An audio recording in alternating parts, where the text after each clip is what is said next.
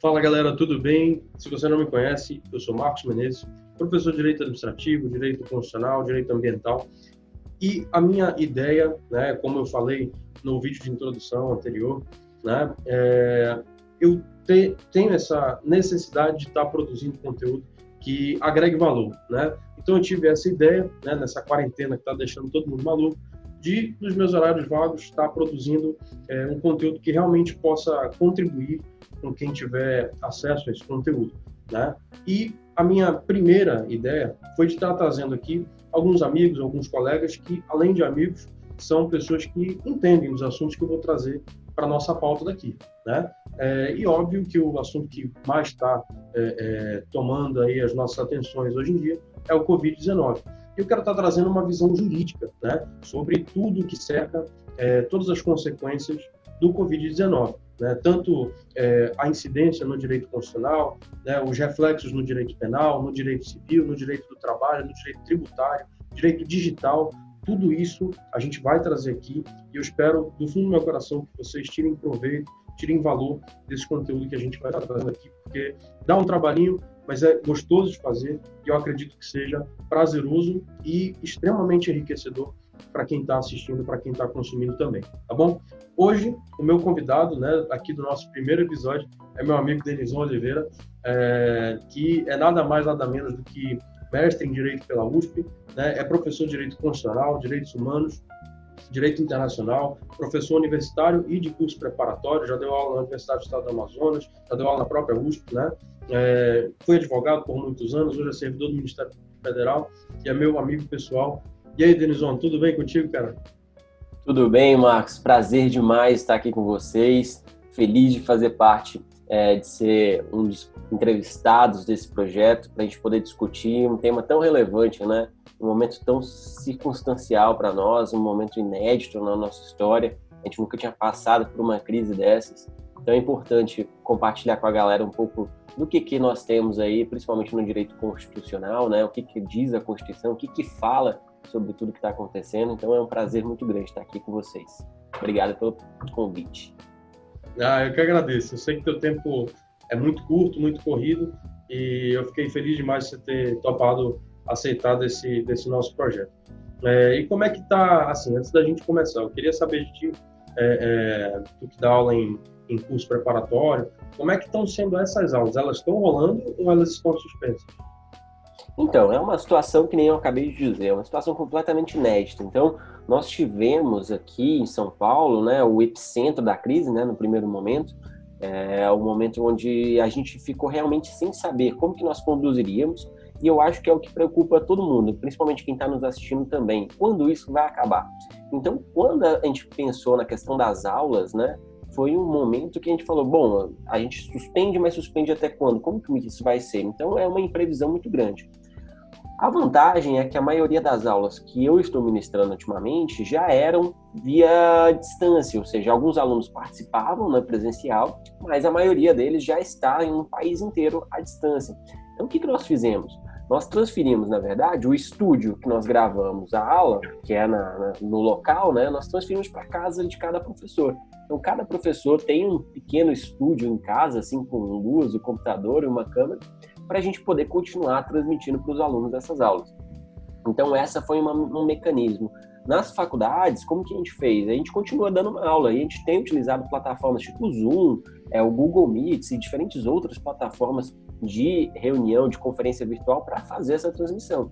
Então, assim, é uma, uma situação completamente nova, é, a gente não sabe quando isso vai durar e muitas coisas acabam afetando, né? Para a gente que trabalha um pouco com o mundo de OAB, exame da ordem, é, concursos públicos também, é, é, é, é, imprevisível porque a gente não sabe como que vai ser, né? Como que ficam os concursos, como que ficam a OAB. A OAB, por exemplo, um exemplo para trazer para vocês aqui, a OAB ela já adiou pela segunda vez, né? Ontem ela adiou até a prova da segunda fase, que seria em tese 5 de abril, inicialmente, depois foi adiada para 31 de maio, agora foi para 28 de junho, ou seja, é uma coisa que fica mudando, muda todo o nosso planejamento e a gente vai se adaptando, né?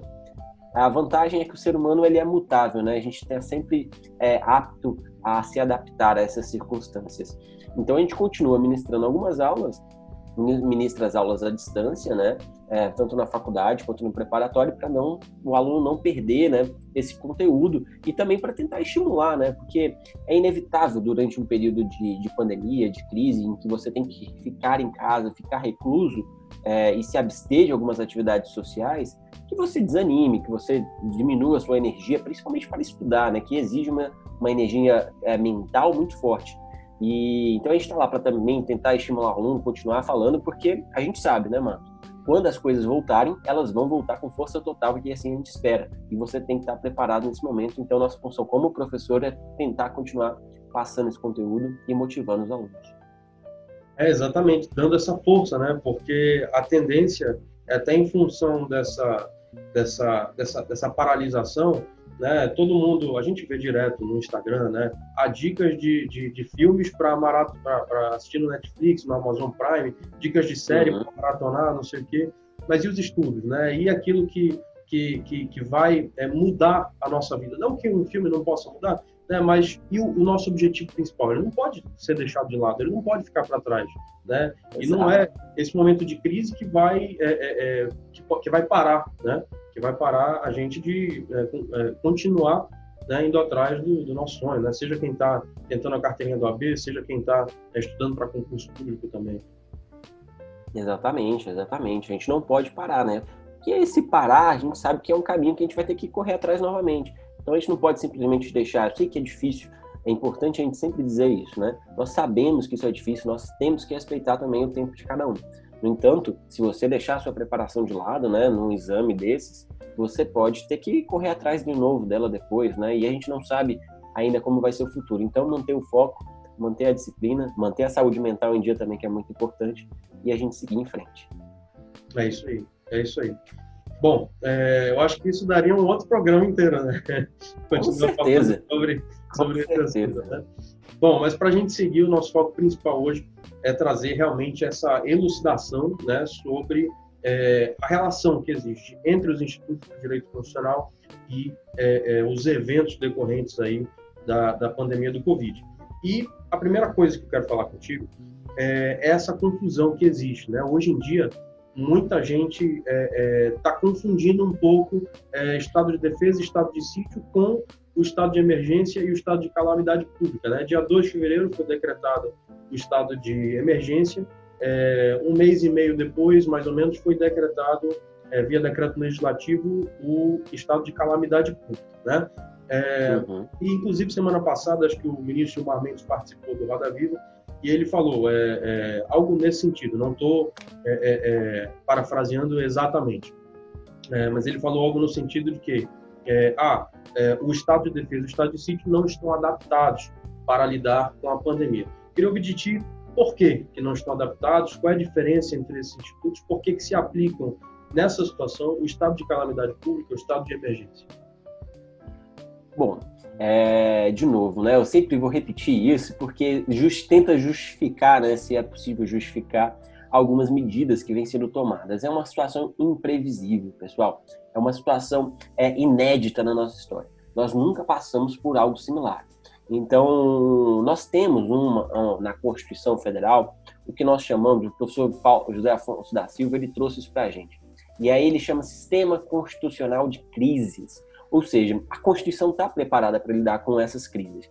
Tem mecanismos na Constituição justamente para lidar, porque a gente sabe que um país pode vir a ter uma guerra, ter uma guerra civil, pode ter violações, pode ter tudo isso e a Constituição tem que estar sempre preparada para lidar com isso ao longo de toda a sua história, né? A Constituição ela não pode ser mudada é, de um tempo para o outro, de uma situação para outra. A Constituição é um instrumento vivo, né? Então ela tem que viver ao longo desse período e ela tem que ter mecanismos de defesa mecanismos de crise, né? E aí, a situação que nós é imposta hoje é de verificar, bom, qual é o primeiro mecanismo é, numa situação dessas, né, de pandemia. Muito se falou a princípio sobre a questão do estado de emergência, né, e o estado de calamidade pública.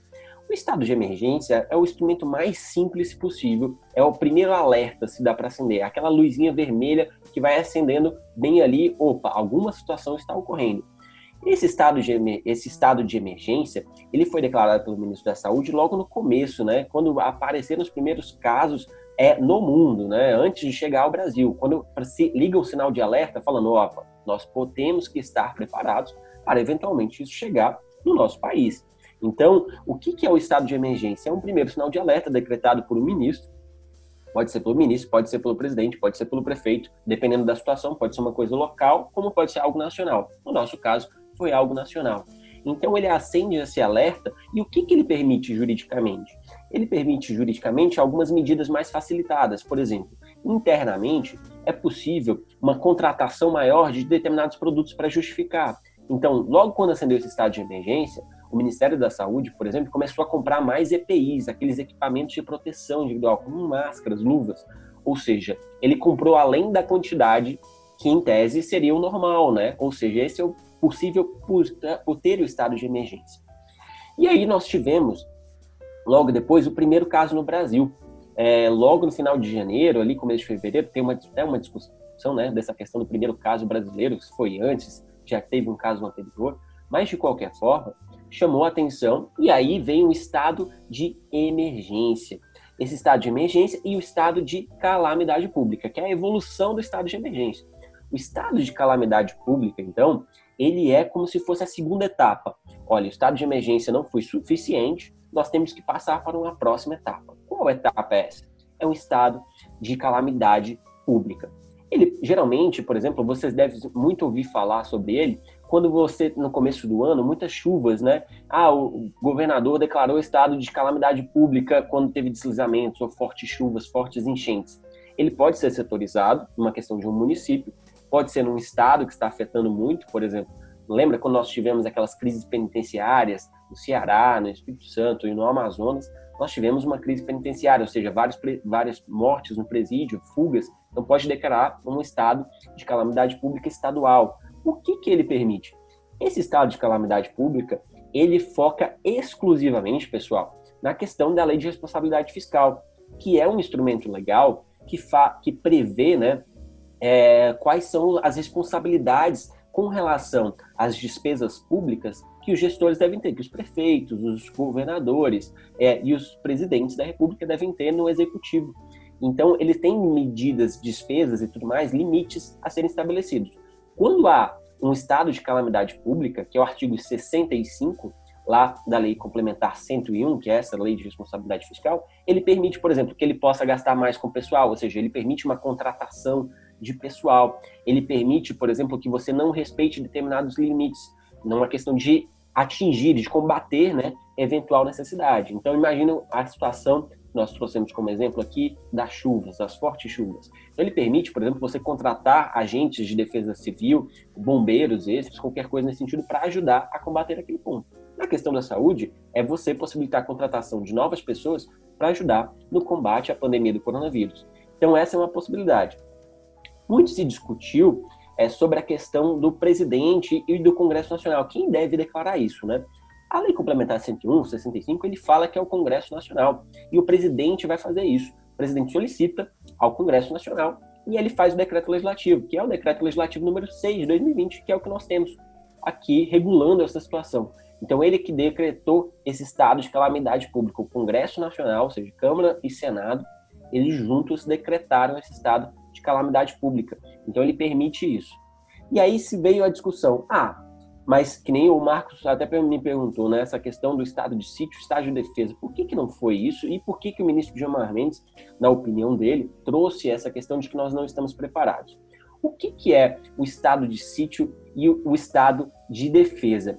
O estado de sítio e o estado de defesa, eles são outras medidas.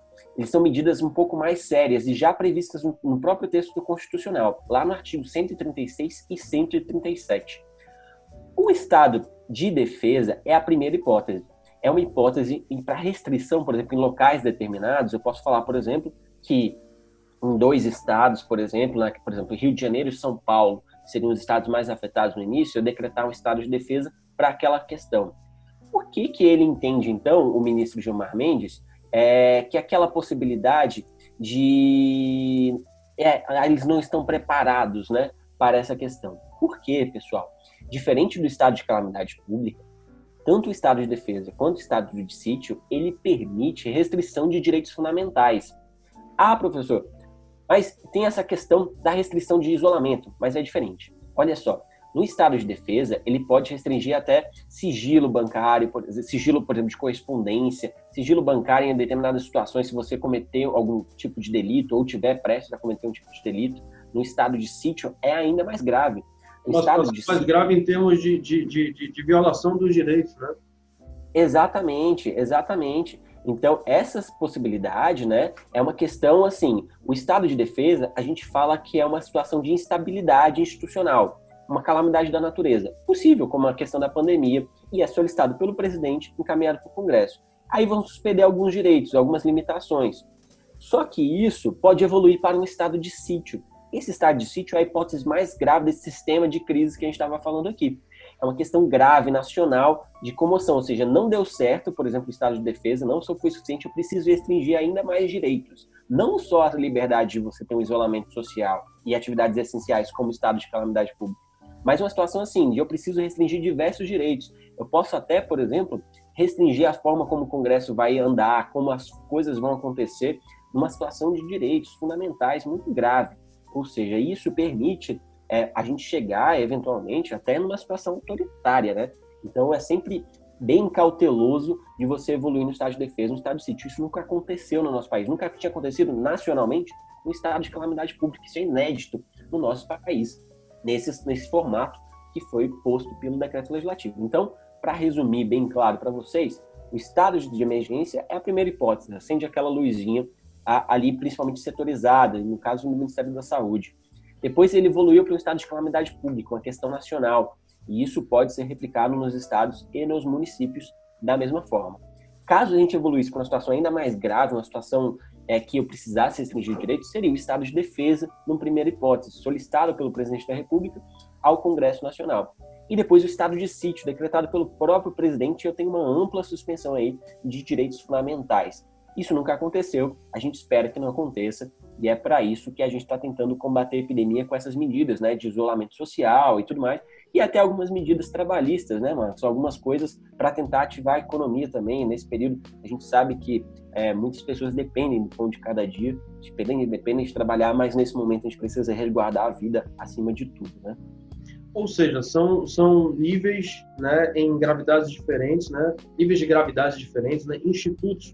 É, vai, vai, vai sendo um mais grave do que o outro, né? Se a gente for parar para lá. Exatamente, é uma escadinha, né? Que a gente costuma explicar para os alunos. Exato, é como se fosse é, emergência, calamidade pública, é, é, defesa e sítio, né? Algo nesse Sim. sentido, assim, né?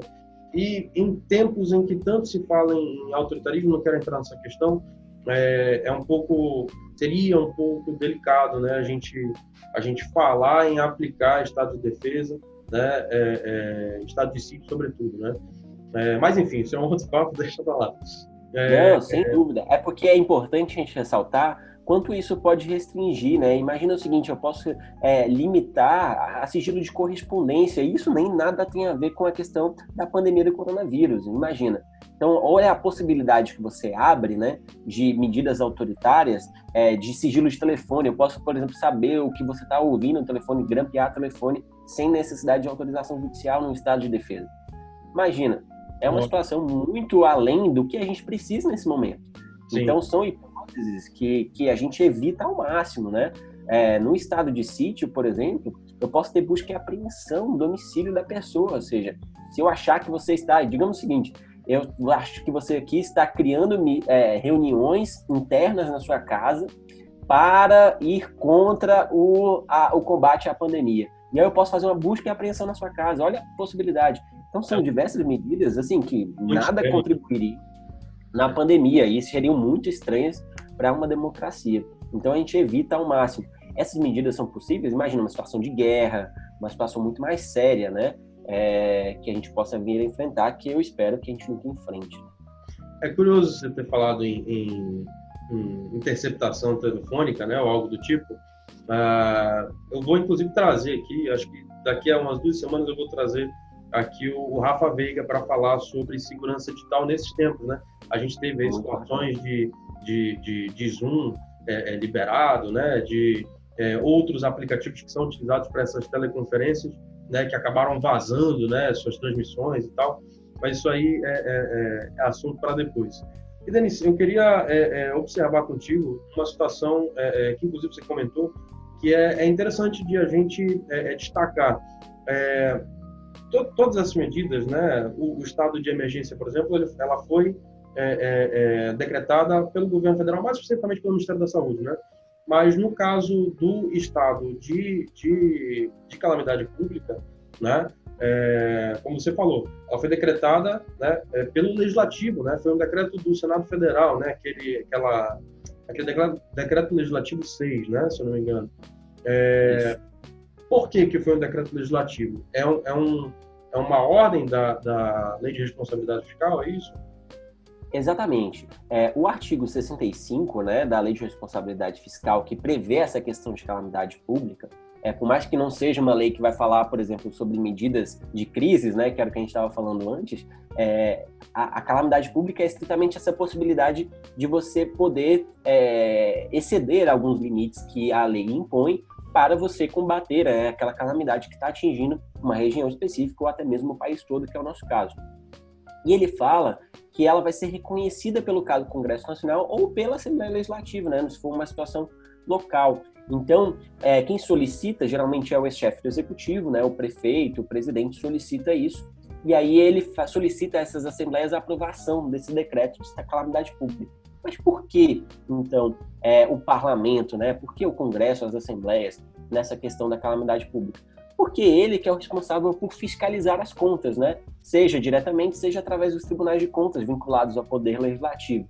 Então, como é uma, uma questão ligada estritamente a financeiro, né, ou seja, de limite de gastos, é, tanto é que até o decreto legislativo número 6, né, desse da calamidade pública, ele deixa claro que é exclusivamente com relação à lei complementar 101, a lei de responsabilidade fiscal. Então, por ser uma questão estritamente orçamentária, né, para você essas possibilidades orçamentárias, ele tem que ser aprovada pelo Poder Legislativo, né, que é responsável por essa fiscalização das contas públicas, contas do Executivo. Né? Então é por isso, por isso que o presidente ou o prefeito ou o, presidente, ou, pre, ou o governador solicitam a, ao Legislativo para que o Legislativo emita esse decreto, né, aprove esse estado de calamidade pública, falando você pode gastar mais nesse sentido em virtude desta calamidade que está ocorrendo. Denis, falando em gastar mais, eu queria trazer contigo exatamente essa questão de gastos agora. É, isso já, já puxa aí a minha próxima questão. É, a gente sabe que todo mundo precisa trabalhar, todo mundo precisa receber seus salários, né, e a gente está tendo, é, é, a gente teve a situação, por exemplo, da medida provisória 936, né, que é, permitiu a redução dos salários, que foi muito polêmico. É, a gente poderia discutir aqui a, a, a viabilidade uhum. disso, a necessidade disso, mas também seria uma outra conversa. É, eu queria conversar exatamente isso contigo. Existem, existe a possibilidade de outros direitos serem restritos, né, como essa questão da redução dos salários? Minha mãe me perguntou outro dia, é, filho, por que, que os salários estão sendo reduzidos se existe a irredutibilidade dos salários pela Constituição? E eu expliquei para ela exatamente é, é, sobre essa possibilidade. Eu queria que tu explicasse para a gente é, é, essas medidas são ou não são inconstitucionais? É, existe a possibilidade de outros direitos serem restringidos? Então, essa é uma discussão muito grande, isso chegou até o Supremo Tribunal Federal já também, ou seja, o Supremo tem trabalhado bastante nessa época de pandemia também para controlar essas medidas que vão ocorrendo, né? Como você falou, a gente sabe que as pessoas precisam trabalhar e a gente sabe que também a economia precisa andar, né? Precisa se manter ativa, é, para a gente poder ter salários, para poder ter, ter dinheiro para a economia poder girar, né? No entanto, a gente tem que pensar que a vida aqui é o principal momento, né? A vida, vamos ressaltar isso, a gente precisa resguardar a vida das pessoas. E fica essa questão. Esses acordos, por exemplo, ah, as empresas também não podem pagar o salário todo, senão elas vão falir é, sem atividade, sem receber nada. E essa discussão da redução? A Constituição, de fato, veda isso o artigo 7 inciso 6 da Constituição, que fala sobre os direitos sociais ao trabalho, ele veda, fala que o salário mínimo ele é, o salário ele é irredutível. Nem só o salário mínimo, mas o salário é irredutível. Salvo, aí ele põe uma circunstância. Ele põe salvo acordo coletivo é, com os sindicatos, com as associações sindicais. Então, ele pode o seguinte: você pode até reduzir os salários. Tem alguns acordos coletivos, são aqueles acordos que diversos sindicatos já fazem, né? Então, tem alguns acordos que já previam, por exemplo, nesses sistemas de crises, né? Você está sempre preparado para o um momento. redução de até 30%. Então, nessas situações já estava constitucional ok essa redução do salário. No entanto, o que a medida provisória 936 trouxe, e isso foi objeto de muita discussão, é a possibilidade de redução do salário mediante acordo individual, ou seja, aquele entre você e o seu patrão, entre o seu patrão e você. Essa possibilidade de acordo individual não é prevista na Constituição e, de fato, violaria a Constituição se a gente for analisar o texto da lei. Isso foi até o Supremo na DI 6363. É, essa DI não teve uma liminar, e essa liminar, exalada pelo Supremo Tribunal Federal, disse o seguinte: olha, ele não viola a Constituição por já terem sido celebrados. Então, o fundamento não foi que não violaria a Constituição no texto constitucional, mas em virtude da segurança jurídica em virtude do, da, dos acordos já estarem sendo celebrados nessa situação imprevista e alguns acordos já estarem sendo benéficos para o trabalhador e para o empresário mutuamente ali, é, muitos acordos foram mantidos. Mas, em tese, essa discussão ainda vai ser para frente. O Supremo ainda vai ter que analisar o mérito disso, se isso viola ou não a Constituição. Na minha opinião, essa redução mediante acordo individual, ela viola claramente o texto constitucional. Isso não poderia ser. Deveria ser acordo coletivo. No entanto, acredito eu, que a medida provisória vem inspirada naquela questão da reforma trabalhista. Só que a reforma trabalhista em outras hipóteses, né, e não prevê a redução do salário mediante acordo individual. Então, a medida provisória inovou no mundo jurídico e, para mim, ela violou materialmente a Constituição, violou o conteúdo da Constituição nesse ponto. Acredito que deveria ser através dos sindicatos e é isso que a Constituição prevê. Poderia alterar isso? Poderia, sem problema algum, através de uma emenda constitucional. Do contrário, a medida provisória não pode ir contra o texto da Constituição. Perfeito, perfeito. É, é curioso, né? A gente falou primeiro da, da, da, restrição dos direitos em razão dessa situação é, catastrófica que a gente vive. Né? A gente está vivendo uma situação catastrófica, né? Às vezes é difícil da gente realizar. Muitas pessoas, infelizmente, ainda não aceitaram isso, não acreditam nisso, né? Estão levando é, as medidas de, de, de, segurança, as medidas de saúde é, como se fosse brincadeira, como se fosse piada, né? É, então a gente vive uma situação catastrófica e essa situação catastrófica ela exige né, alguns sacrifícios, inclusive no mundo jurídico, né? Inclusive é, é, é no aspecto jurídico, né? E de novo, eu queria extrair de ti essa informação. existem outros direitos que podem ser restringidos além dessa questão da, da, da irredutibilidade dos salários, né, considerando é, esses pontos que você traçou? Tem uma série de direitos e de garantias que podem ser reduzidos e ampliados né, nessa situação. É, nós temos um princípio geral, né, um princípio geral que conduz a Constituição, que é sempre importante lembrar também. A gente não pode retroceder nos direitos consagrados. É, é a questão da proibição do retrocesso. Os direitos foram consagrados, eles não podem voltar atrás. Isso é muito importante para a gente pensar. No entanto, o que a gente está discutindo aqui é no momento da pandemia, no momento de um combate ao coronavírus, né, ao Covid-19. Então, esses direitos não é que eles estão sendo reduzidos, que eles estão voltando atrás, que eu estou abolindo esses direitos. Na verdade, a gente está tentando, durante a crise, estabelecer um, um, um, meio termo né, entre todos esses direitos. Então, a irredutibilidade, para mim, ela poderia ser, ocorrer? Poderia. De acordo com a Constituição? Poderia. No entanto, ela dependeria de acordo coletivo. Outros direitos, por exemplo, que foram ampliados no caso. É, tem uma discussão sobre o FGTS e o saque imediato. Esse FGTS, o saque imediato, só é possível para quem ganhava até um salário mínimo. Já tem uma discussão para ser até dois salários mínimos, ou seja, tem até direitos, então, que estão sendo ampliados nesse momento de crise. A própria concessão do auxílio emergencial também é uma possibilidade neste sentido. Outros direitos que podem ser restringidos? A gente sabe, a liberdade a gente viu até situações aí, a gente vai deve que comentar mais para frente sobre isso, mas situações onde a, a liberdade foi restringida, né? É, liberdade, assim, você não pode circular em ambientes públicos sob pena de ser detido, né?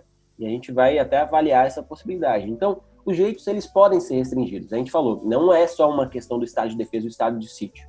É, o estado de defesa e o estado de sítio permite a restrição de direitos que não tem relação com a pandemia. Então, não seria o caso de a gente chegar até nele. Mas no estado de emergência, onde a gente não discute uma restrição de direitos específica, limitada pela Constituição, a gente tem alguns direitos que precisam ser equilibrados, né? Então, acho que é esse momento que a gente está vivendo. E cabe ao STF, como guardião da Constituição, fazer essa, essa, essa parametrização constitucional, né? Saber quais medidas do Executivo e do Legislativo estão sendo tomadas e que são de acordo com a Constituição. O que a gente não pode deixar, em momento algum, é a Constituição ficar em segundo plano. A Constituição sempre tem que estar acima de todos e tudo. É uma questão de equilíbrio, né? Como você falou, equilíbrio. É, equilíbrio é, é, é, a palavra, é a palavra-chave. Né? É como se fosse o, o princípio geral do direito mor, né? É, é, é, mais ou menos isso, questão da balança, né? É... É, com certeza. Imagina o seguinte: eu não posso pensar num empregador que ele vai demitir sem direitos trabalhistas em virtude da crise. Então, é a questão do equilíbrio, né? Quem vai sofrer mais nesse ponto? O trabalhador vai sofrer mais, então eu não posso abolir direitos dele nesse momento.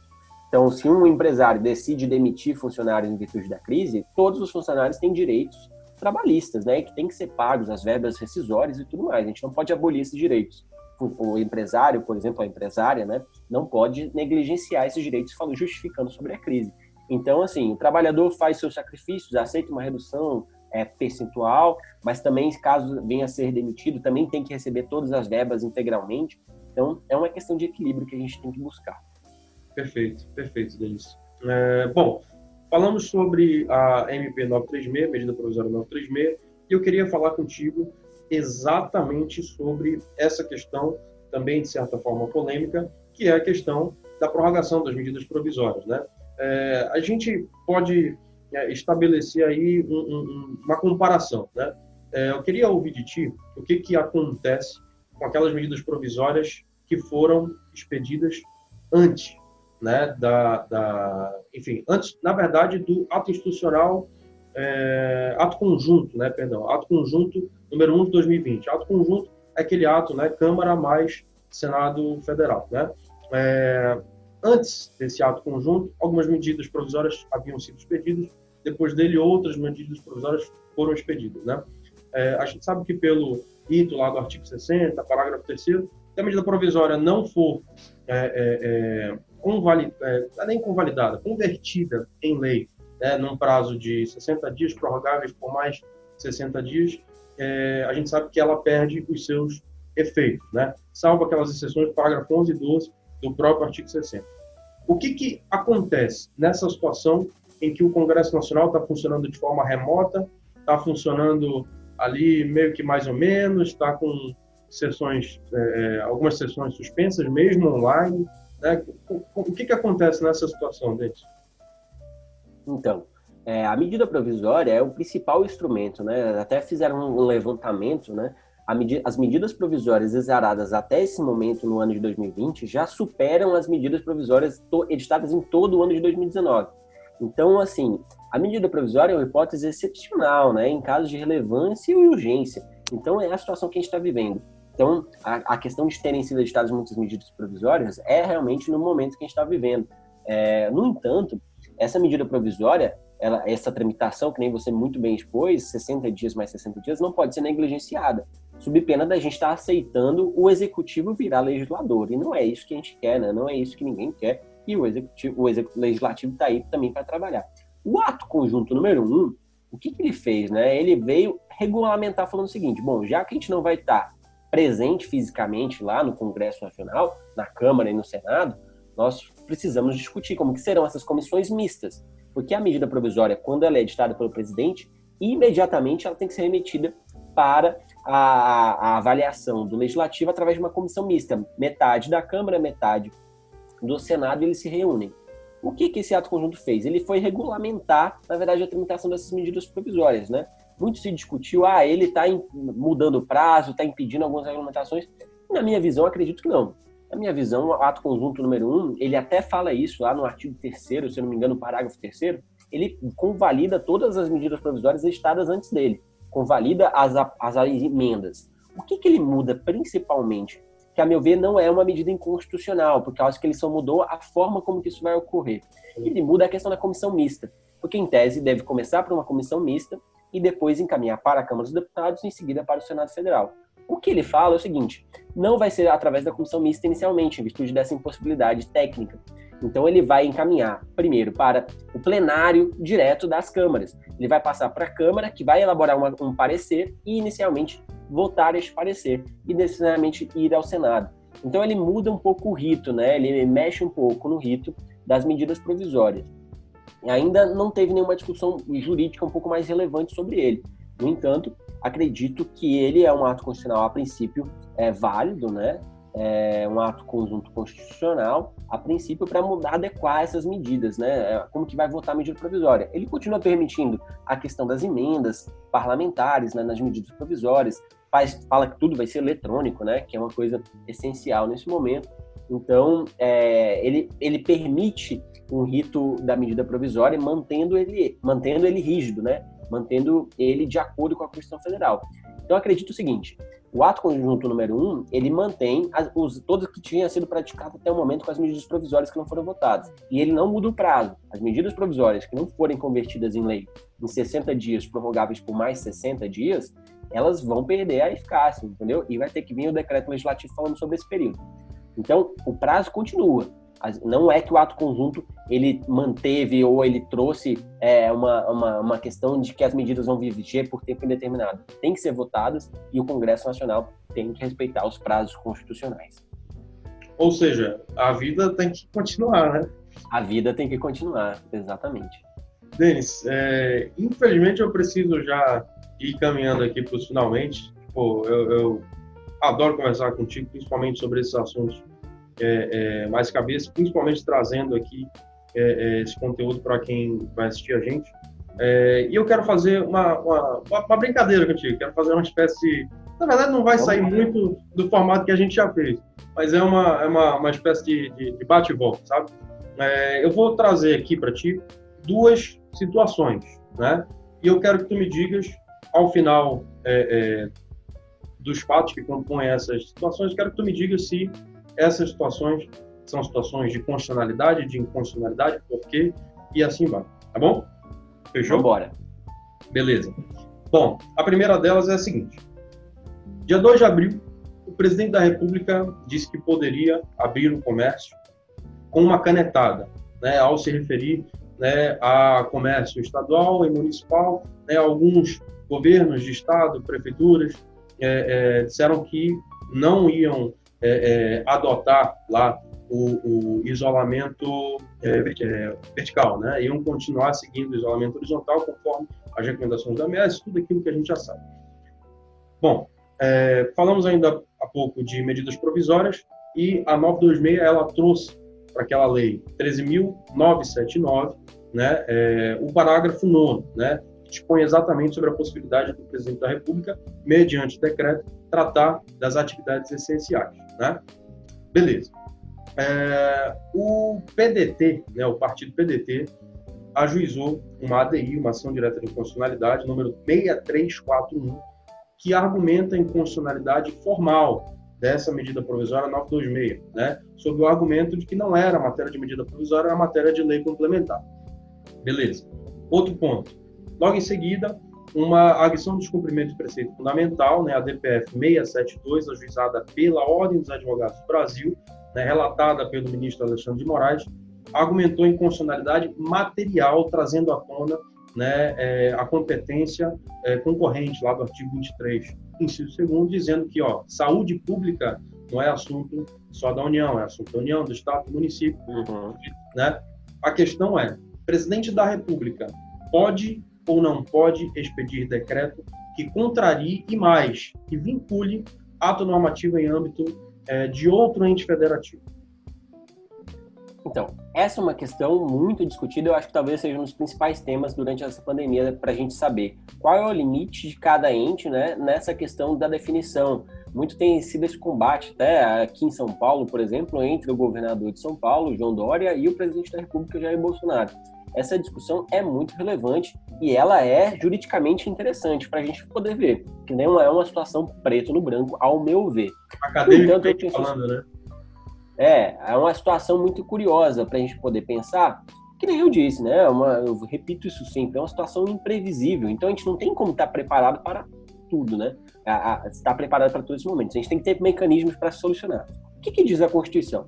A Constituição fala que nesse ponto da saúde pública, que é o que nos interessa neste momento da pandemia, a competência ela é concorrente. Então, cada ente, por exemplo, tanto a presidência, com a questão da União, né, os estados e os municípios, eles podem legislar sobre a saúde pública. Então, eles têm essa, essa competência, até porque, Marcos, é interessante a gente lembrar, a responsabilidade é solidária. Isso a Constituição diz, e isso é pacífico em toda a jurisprudência do país.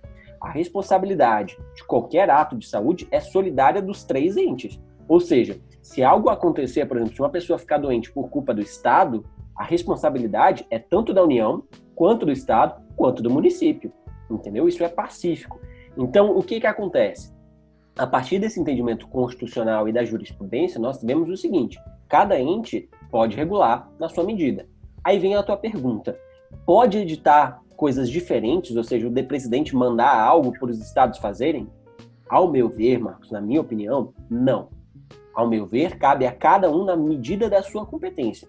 Na medida da sua competência regulamentando sobre, por exemplo, na União, o presidente pode determinar o seguinte: que nos, nos, órgãos públicos da União e tudo mais, eles vão funcionar, por exemplo, nas agências reguladoras da União, da ANAC, Anatel e tudo mais, eles vão funcionar de determinada situação nessa questão da saúde pública. Os aeroportos, por exemplo, é de competência da União. Então, se os aeroportos vão funcionar, quem vai decidir é o presidente. Não vai ser o governador, não vai ser o prefeito. Teve até uma discussão né, do governador do Maranhão é, querendo fechar o aeroporto, né? Fechar, fazer um lockdown, que chama, né? Quando fecha todas as fronteiras fecha todo o estado, ninguém entra, ninguém sai. E aí falou o seguinte, não, isso é competência da União, né? A questão dos aeroportos. Então é a ANAC que vai fazer isso através de, de um decreto do próprio presidente da ANAC ou através do presidente da República, né? Então acho que é isso. Para ficar mais claro para a gente entender, é constitucional para mim, se for a partir do momento que cada um está legislando a sua competência. Então, por exemplo, aos municípios cabe regulamentar o comércio aos municípios que é possível regulamentar o comércio. Isso o Supremo já disse, a Constituição já diz isso.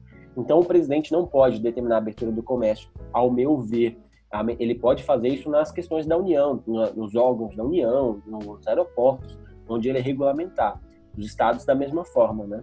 E os municípios na medida da sua competência. Beleza? Acho que é essa questão. Então, acho que a competência é concorrente, a responsabilidade solidária. Então, se o presidente determina abrir, o, o, o, município também vai poder ser condenado. Mas aí não foi uma decisão do município reabrir o comércio, por exemplo. Mas ele vai ser condenado?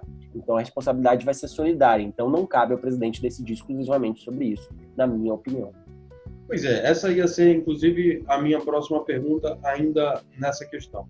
É, se esse decreto fosse eventualmente expedido, o Supremo Tribunal Federal ou o próprio Congresso Nacional poderiam adotar, eles têm é, é, é na própria Constituição alguma é, competência, alguma medida que possa ser adotada nessa situação, nesse cenário? Então, é a discussão da, da ADI que você trouxe, a ADI que está sendo relatada pelo ministro Marco Aurélio, né? a ADI 6341. E ela fala exatamente sobre essa possibilidade. É o que o Supremo vai ter que decidir. É, o ministro Marco Aurélio já antecipou falando o seguinte: olha, a competência é concorrente. Eu acho que eles vão, eles vão trazer diversos outros argumentos, tipo esse da responsabilidade solidária, né? A medida de, de cada município tem que atuar na medida da sua competência. Aí acontece o seguinte: vai ser inconstitucional o decreto. A decretação do, do, do presidente da República, é, ainda que algumas empresas venham a seguir né, livremente, ela pode ser declarada inconstitucional e essas atividades vão poder ser fechadas pelo poder público municipal ou estadual, dependendo disso, né? Perfeito, perfeito. Bom, vamos para uma segunda situação? Vamos lá? Bora. Vou trazer aqui os fatos e aí você é, é, traça aí o mesmo diagnóstico para a gente. Seguinte, dia 13 de abril, não tem muito tempo, é, uma mulher fazia exercícios físicos numa praça, mais especificamente na cidade de Araraquara, aí no estado de São Paulo. Né? Ela foi abordada né, e pedida para se retirar do local para fins de atender as medidas sanitárias, tendo sido, né, depois de, de, de não atender ao apelo da autoridade, é, tendo sido detido pela Guarda Municipal é, inclusive tendo prestado depois é, é, é, depoimento em delegacia e tudo mais. É, bom, a questão é, a Constituição Federal, no artigo 144, trata lá é, dos órgãos, né, da, da órgãos da, do que eu chamo de DEID, defesa, na verdade, aquele, aquele título, aquele capítulo da Constituição fala de DEID, né? Defesa de sim, Estado sim. e Instituições Democráticas, né? É, e esses são os órgãos das é, órgãos de defesa, né, do Estado e das instituições e das instituições democráticas. Está né? Tá ali mesmo bolo, junto inclusive com o Estado de Defesa e o Estado de Sítio, né? São institutos Exato. que estão ali é, é, é, juntinhos, né? É, é, tema constitucional de crises que a gente fala. Exato, exato, exatamente. Então, quer dizer, são órgãos que é, auxiliam, né? Na questão principalmente da segurança pública, tanto que estão classificados nesse sentido, né? dos órgãos da segurança pública. Né? Perfeito. O artigo 144, parágrafo 8 fala é, mais ou menos da atribuição da guarda, da, da guarda municipal. Né? E o que, que diz? Diz que a guarda municipal se destina à proteção de bens, serviços e instalações. A pergunta é, a gente comparar o dispositivo constitucional do 144, parágrafo 8 com a situação, né, com o fato. Inclusive, acho que isso pode cair em provas de OAB, a galera fica ligada aí. Com certeza. Não é? Seguinte, a pergunta é, é ou não é constitucional a medida adotada pela Guarda Municipal? E, um segundo ponto, há ou não há a violação do direito de ir e vir nesse caso? Né? Me parece que a resposta seja óbvia, mas ao mesmo tempo, é, é... enfim, eu quero te ouvir né, para confirmar contigo uma visão que eu tenho. Vamos, vamos ver se você vai concordar comigo. Quero te ouvir primeiro. É, vamos, vamos analisar a situação que a gente estava comentando. A gente já eh, baseou aqui, pelo menos na minha opinião, que a responsabilidade é concorrente, a responsabilidade solidária e a competência é concorrente entre os entes. Então, os municípios e os estados também podem adotar essas medidas de restrição. É, isso foi adotado, né? O governador João Dória editou um decreto aqui, é, inicialmente, na questão da quarentena é, falando sobre isolamento social, ou seja, que as pessoas devem evitar espaços públicos. Recomendação de evitar espaços públicos, essa é a recomendação. É, essa questão da, de Araraquara é uma situação muito curiosa e teve uma, até uma questão de violência policial, né? Tem vídeos que mostram a polícia é, sendo. É uma, era uma pessoa, era uma mulher idosa, né? não precisava de três policiais em cima dela, ao meu ver, né? Naquela situação. Ainda que tenha relatos que ela mordeu os policiais, fez um monte de coisa lá. Enfim, uma situação minimamente curiosa e a OAB está até acompanhando isso, né, da, da Comissão de Direitos Humanos, essa detenção que ela teve. Ela já foi, liber, já foi liberada e tudo mais. Mas o que, que acontece? Ela estava em espaço público, ela estava numa praça pública que estava fechada. Essa discussão que aí vem, é possível, então, a Guarda Municipal intervir nesse ponto? A Guarda Municipal, como você bem trouxe, Marcos, ela é responsável por essa questão de zelar pelos espaços públicos, né? E por essas determinações municipais. Então, é, as determinações municipais de isolamento dos espaços públicos, não é que ela estava é, na casa dela, né? Não foi uma detida na casa dela ou na, num espaço privado. Ela estava num espaço público que estava fechado, né? É que nem aqui em São Paulo, por exemplo, o Parque do Ibirapuera, todos os brasileiros conhecem, o Parque do Ibirapuera está fechado, ninguém pode entrar. Se alguém entrar no espaço público fechado, possivelmente vai ser detido. Então, acredito que é isso. E é interessante a gente até trazer aqui, é, muito se questiona sobre a responsabilidade criminal disso. É um crime fazer isso, mas não é crime. Eu acho inconstitucional. Eu li a defesa dela e ela diz o seguinte, da senhora que foi detida lá em Araraquara. Ela fala o seguinte, ah, mas eu acho inconstitucional. Bom, a gente só é inconstitucional, só pensa que algo é inconstitucional, só pode falar que algo é inconstitucional quando o Supremo decretar. Antes disso, tudo se presume constitucional. Então não cabe a gente fazer juízos de constitucionalidade, é, ainda que seja uma sociedade aberta de intérpretes, né, de intérpretes, o que a gente está discutindo aqui, a gente tem que seguir, infelizmente, o que está sendo determinado para a gente até que venha a ser juridicamente afastado, né? Eles aqui no Brasil, então, todo mundo é técnico da seleção brasileira, todo mundo é ministro da STF.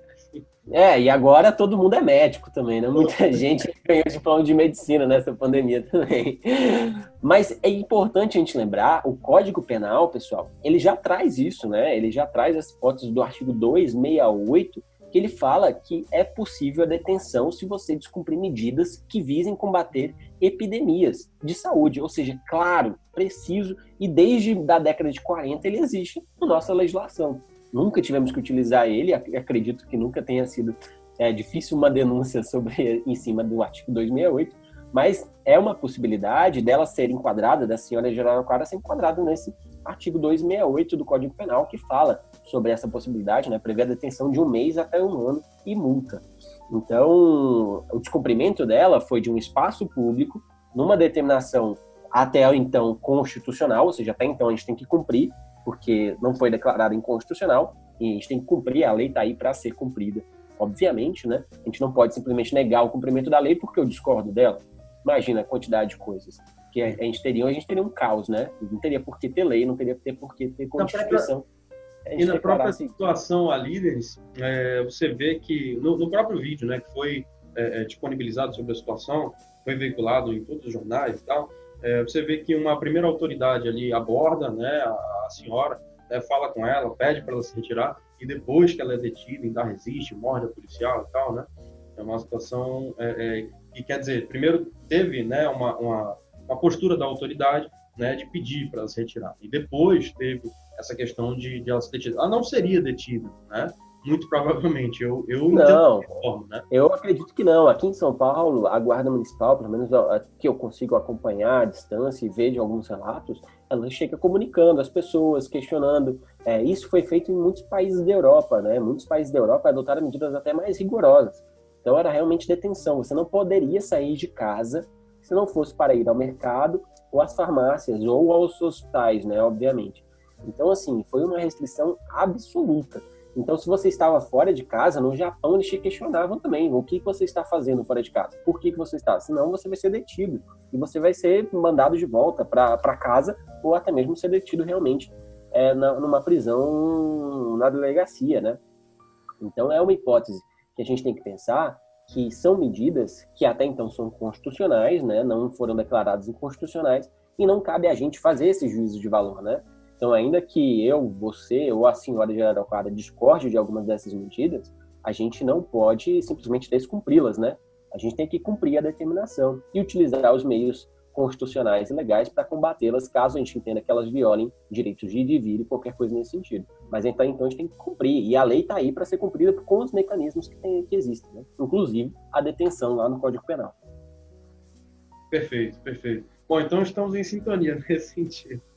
Cara, eu não sei como te agradecer. Muito obrigado. Eu acho que esse papo foi sensacional, não só para a gente, como, é, cara, essa ideia de disponibilizar essas conversas que a gente tem com é, as pessoas é uma, é uma ideia que eu acho que pode, pode movimentar as pessoas para uma direção interessante. Eu vejo que a nossa sociedade ela está muito cega, muito paranoica, né, muito fake news, muita, muito posicionamento infundado né, muita idolatria cega, e eu acho que é, ferramentas como essa aqui, em que a gente traz um, um ponto de vista é, é, técnico-jurídico, né, mais objetivo, mais imparcial, é, permite que as pessoas tenham acesso à técnica jurídica, né, e, portanto, é, é, a um, a, um, como é que eu posso dizer, a um, a um viés desenviesado, sabe? Tipo, há uma linha tênue ali entre uhum é, é, esse fla-flu que a gente está vivendo hoje em dia, sabe? A vida não é um jogo de futebol, as pessoas não entendem isso. Não existe só lá e cá. Existe meu, meu amigo e meu inimigo, né? Não, a, a, questão não é essa. E a ideia é exatamente trazer isso. Eu acho que você é, é, contribuiu demais. Muita gente vai ser beneficiada com isso. Muito obrigado, cara. Ah, eu que agradeço, parabenizo demais você pela iniciativa, uma pessoa com ideias fantásticas. É, acho que isso só tende a contribuir, que nem você falou entre o bem e o mal existe uma grande zona cinzenta, né? Então a gente tem que aqui tentar esclarecer algumas coisas, alguns pontos. É, nem sempre a gente está certo, a gente pode ter opiniões é, que contradizem. A gente tenta buscar o espírito do que está na Constituição, o espírito do que está na legislação, das técnicas jurídicas, mas a gente sabe que às vezes nem os próprios tribunais respeitam esses entendimentos. A gente está aqui para tentar interpretar, porque a vida faz parte disso, né? O direito é isso, o direito é a interpretação, o direito é a discussão, e a gente está aqui para tentar discutir em prol de um conhecimento aprofundado, né? Para a gente não simplesmente emitir qualquer opinião sem, sem qualquer base, sem qualquer fundamento nesse sentido. A gente está aqui para contribuir com isso e pode contar comigo sempre que for adequado, sempre que for preciso, vou estar à disposição de você, de todos, para poder discutir sobre isso. Obrigado demais pelo convite de novo, Marcos. Cara, eu que te agradeço mais uma vez, gente. O Denison, é, no Instagram dele, ele disponibiliza várias dicas de direito constitucional, várias dicas de direito internacional, direitos humanos. Né? É, ele tem é, uma dinâmica é, é, absurda, uma dinâmica muito ímpar. Eu sou fã, particularmente, do Denison. É, sou, sou, muito feliz de ser amigo desse cara. E eu acredito que muita gente que não conhece, se visitar o Instagram dele, é arroba Denison, é, vai ter acesso a um conteúdo de primeiríssima qualidade informação sobre OAB, informação de todas essas matérias jurídicas. É, bom, Delizão, mais uma vez, obrigado, valeu, tamo junto. Saudade de você, meu velho. Manda um beijão pra Também, meu cara. Tamo junto. Forte abraço para vocês, pessoal. Até logo. Muito obrigado. Bom, então é isso. Se você gostou desse vídeo, dá um like ou comenta, ou dá um like e comenta. É, a minha ideia não é ganhar like nem comentário com isso. É só ajudar o Instagram a entender que o meu conteúdo foi produtivo para você. Tá? Se você tirou algum valor de tudo isso que foi abordado aqui, realmente faz isso e também compartilha, manda para as pessoas que você acha que podem tirar proveito disso. Tá bom? Muito obrigado por ter acompanhado até aqui. Um grande abraço, valeu e tchau.